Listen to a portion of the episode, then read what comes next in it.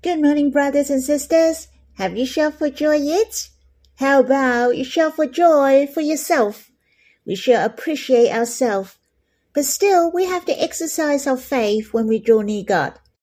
He is invisible, but when we draw near Him and pray to Him, do you know how happy is the Father's heart? Though we cannot see God, but we deeply trust that Abba, the Lord, are so real. So we shall come before Him happily. On the other hand, we also trust that Abba and the Lord loves us so much. They really want to bless us so that we have such faith to draw near Him. God is very happy and He welcomes us very much. So you shall clap your hands for yourself every day. We draw near God every day to please Him every day. And you will be nourished for sure, for He is the gracious God. How about we sing a hymn together? It's in God's Family Hymnal, the ninth, Song 39, Live by Faith. For there is no English version, so we'll read the translation. By faith, turn from weakness into strength. By faith, shut the lions' mouths by faith extinguished all flaming darts of the enemy. By faith I speak. By faith out of his heart will flow rivers.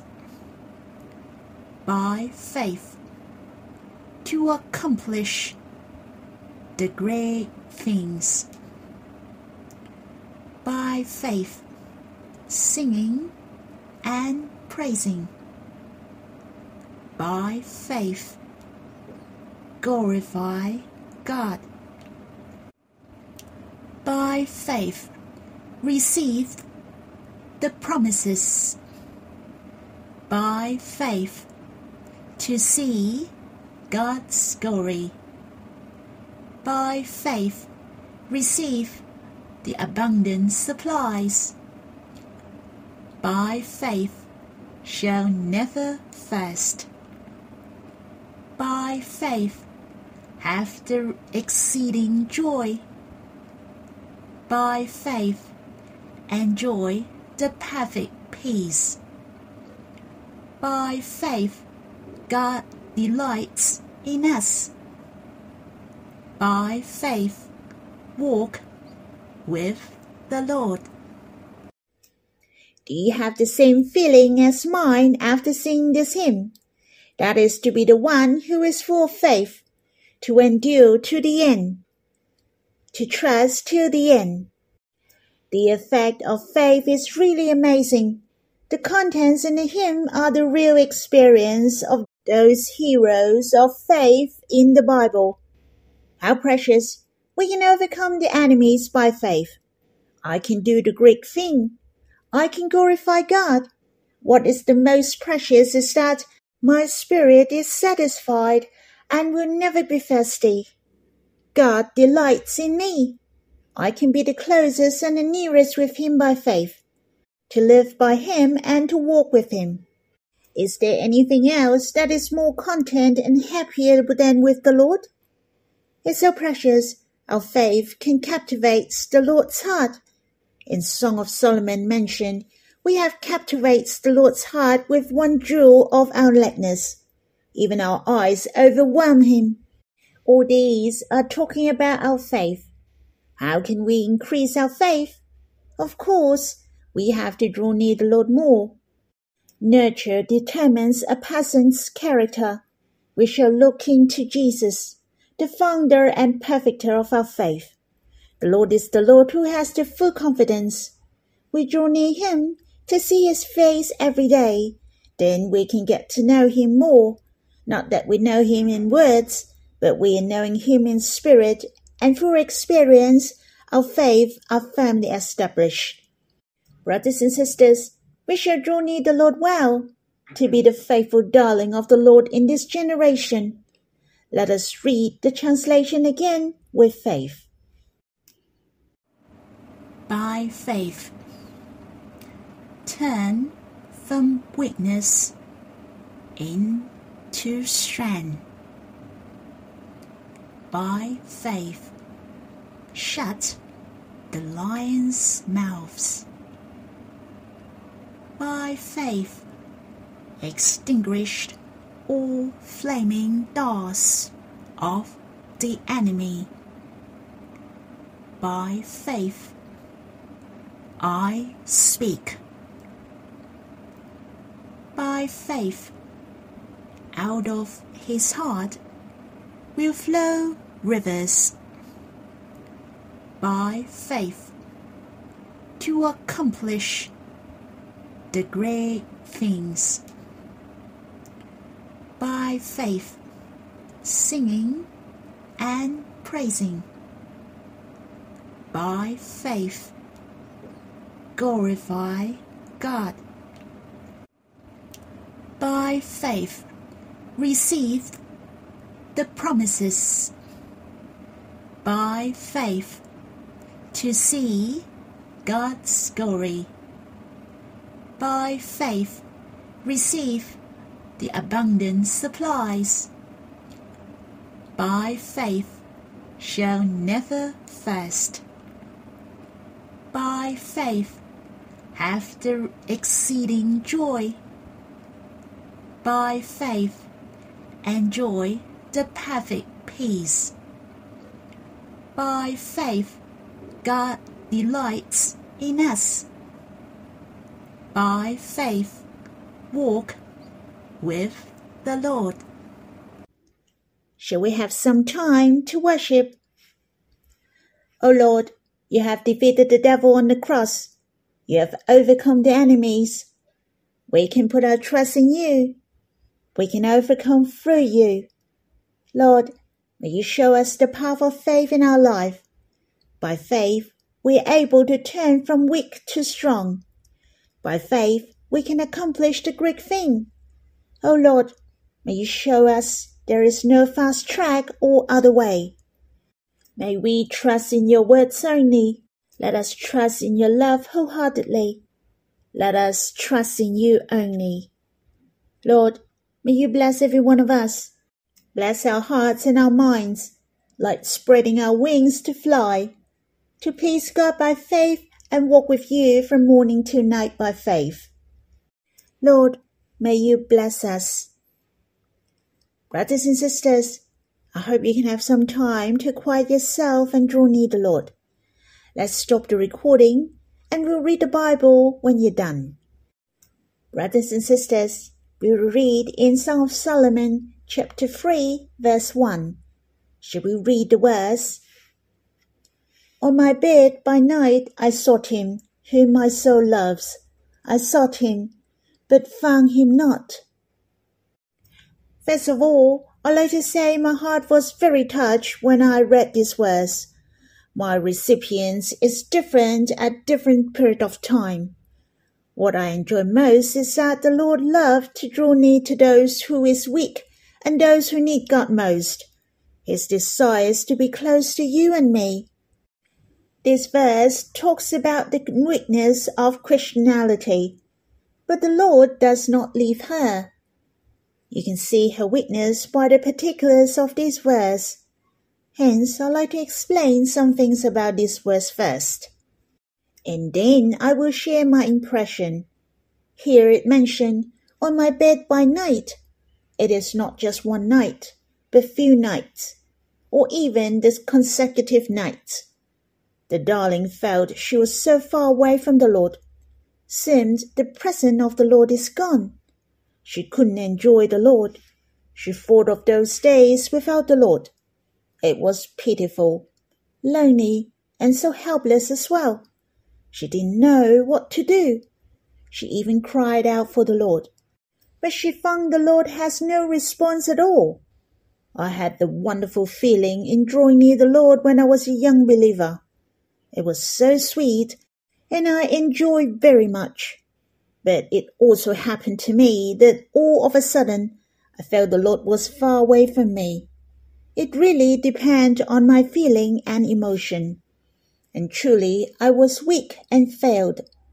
Then I thought I had let the Lord down. I thought his presence was not with me any more. I didn't know how to exercise my faith, and sometimes I found it was better all of a sudden.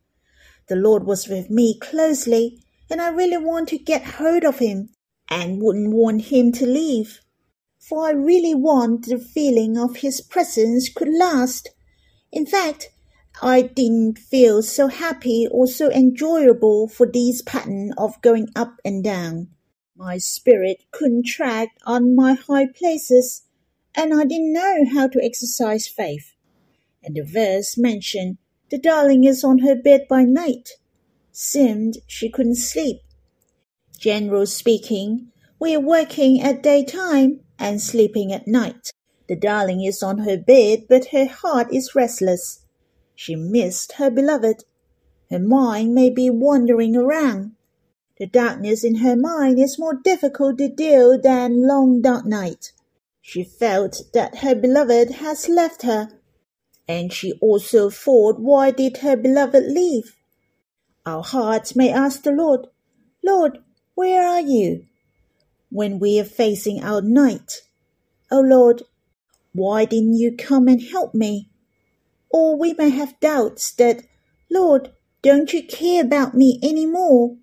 Do you not love me any more? Is it because of my weakness, so you're away from me? I have many doubts in my heart. I don't have the answers. Seemed the Lord is not around. I couldn't feel his presence and lost his blessing. All these are very painful to a Christian. This verse is very funny and mentioned darling was on her bed and sought him whom her soul loves. How you can find someone you want on your bed? If your lack of motivation for your work, or if your lack of action for your dream, then it is the weakness. I believe you and I have experienced before. We know that we have to draw near the Lord, but we have no strength.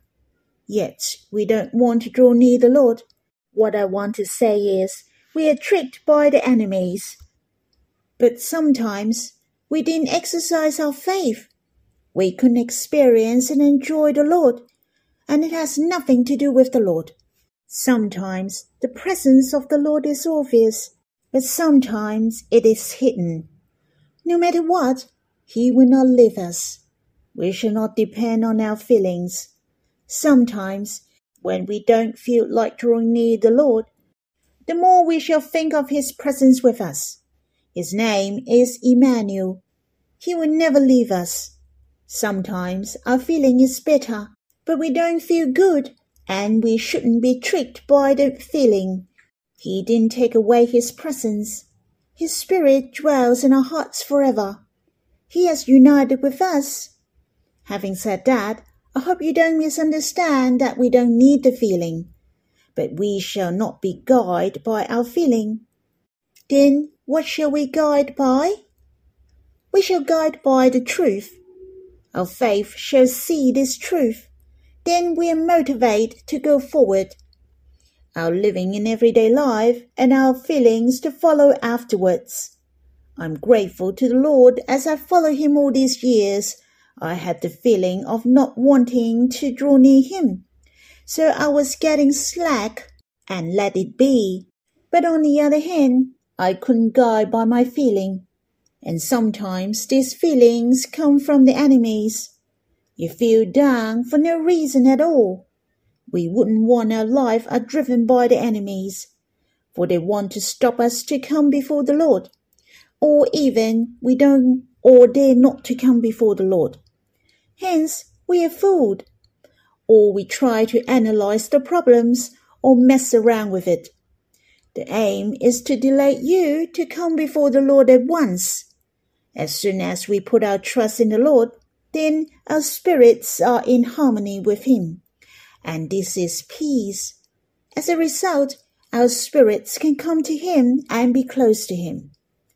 Thus, we can enjoy and experience Him. We are not relied on our feelings. I'm so different compared between the past and present. No longer I find the Lord is flattering. I didn't know where to look for Him. But now I can say I can draw near Him 24 hours a day. The feeling of comes and goes, blow hot and cold, have gone. Truly, I can enjoy deeply His closeness with me at any time. I can experience He is so real to me. It's so happy. No longer I was driven by my feeling, but I firmly believed and understand that He is loving me with His highest love. He is enjoying being with me. His desire and His admiration are for me. Hence, I was so touched by these words. This is only the first verse, and if you read further, then you know the beloved didn't leave her at all. Just she went into the wrong direction. She didn't know the way. These also remind me some of my experience. I came into contact with many Christians in other denominations. There are a lot of them who love the Lord and the church, but they are not satisfied deep in their hearts. They couldn't experience the Lord deeply, and their friendship and relationship with the Lord are shallow, or even they were tricked by the devil.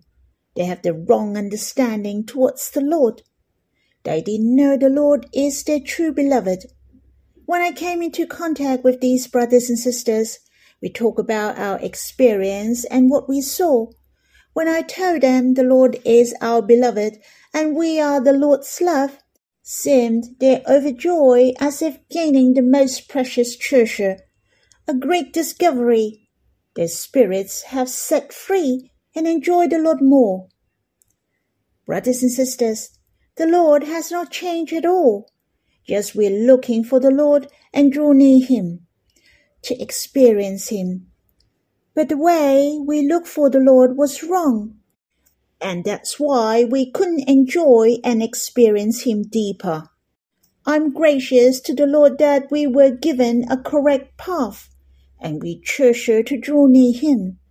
We know how to draw near Him 24 hours a day. We have a way and direction of drawing near the Lord, and we know the heart of the Lord. We shall give thanks to Him. There is one more thing I'd like to share with you mentioned before, Song of Solomon is about the process of the spiritual growth of Christianity. Our experience can make us grow.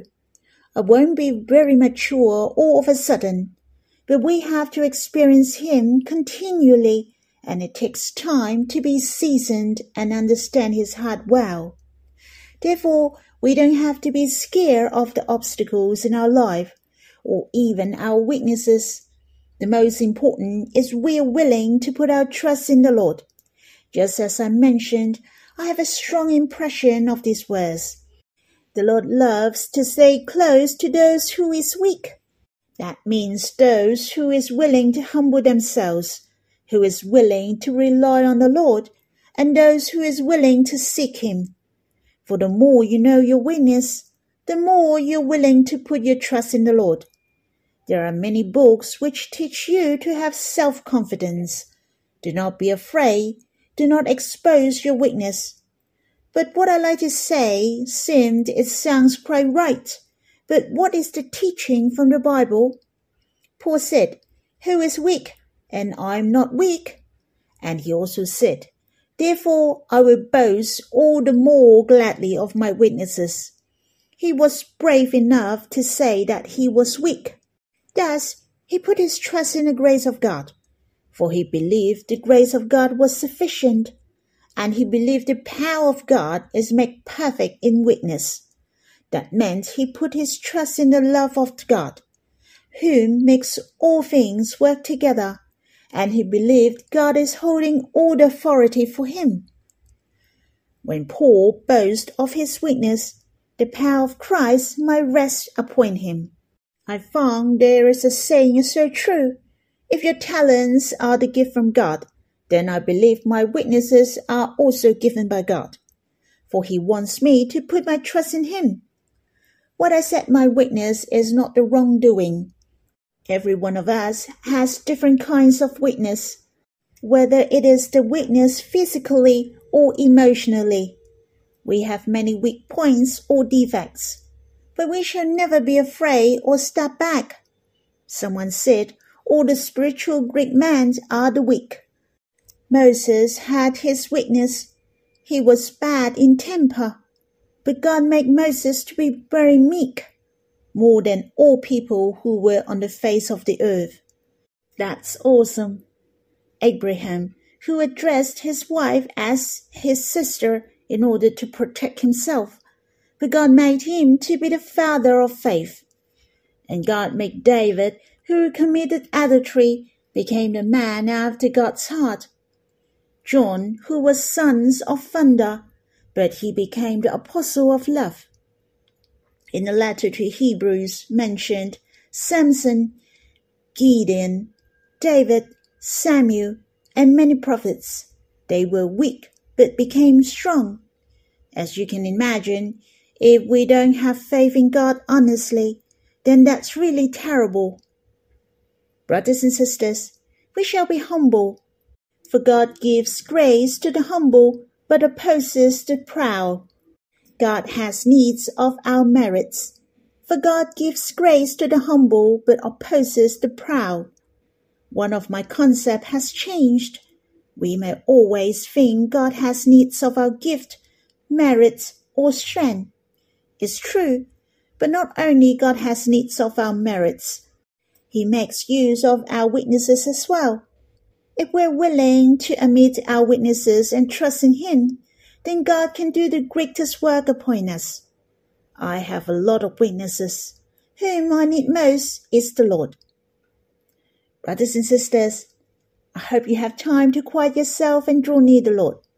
You can share to the Lord your weaknesses. You may notice your weakness is also your charm. The Lord is so smart. He knows how to appreciate you. It is the most precious moment for you to draw near the Lord alone. May you enjoy and experience Him deeply. You seek Him, and surely you will find Him. May the Lord bless you.